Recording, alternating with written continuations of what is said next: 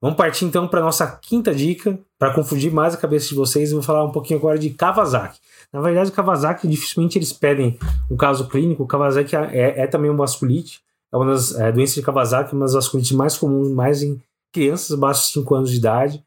E geralmente ela vem com aqueles sintomas constitucionais, tem febre, tem conjuntivite, tem alteração de mucosa oral, tem alterações cutâneas. E o que importa pra gente, o que pode cair na prova do cardiologista, seriam as manifestações cardiovasculares. Então, ela pode levar a arritmia, pode levar a insuficiência cardíaca, mas pode levar, o mais comum, que a gente não pode esquecer, é aneurisma de coronária. Então, se viu aneurisma de coronária, caiu na prova aneurisma de coronária, pense em doença de Kawasaki. Eu vou compartilhar com vocês aqui a tela só para mostrar uma imagem para ficar mais ilustrativo. Essa imagem, até se não me engano, foi de um paciente do Dr. Eduardo é, Traço, que, é, que é nosso colega aí que está no Espírito Santo. Ele mandou para a gente, ele, ele tem um, um, pool de pacientes lá. Então, isso aqui é uma coronária direita, né? Lembra? Igual um, um C. Aqui seria o ósseo da coronária direita e aqui seria basicamente o, o, o, diâmetro que a gente esperaria, né? Da coronária direita. E aqui a gente vê uma dilatação enorme da coronária direita. Então, isso aqui é um aneurisma de coronária. Qual que é o problema do aneurisma de coronária?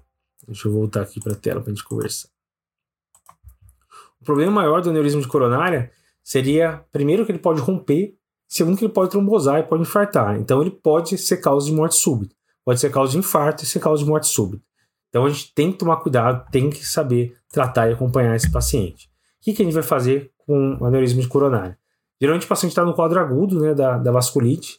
É, a gente tem que pensar no diagnóstico, né? Então, como que a gente vai pensar? A gente tem alguns exames que podem nos ajudar.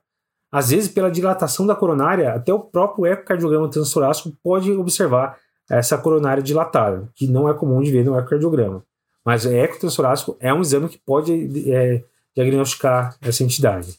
que mais? Angiotomo e angiorressonância de coronária também com certeza ajudaria.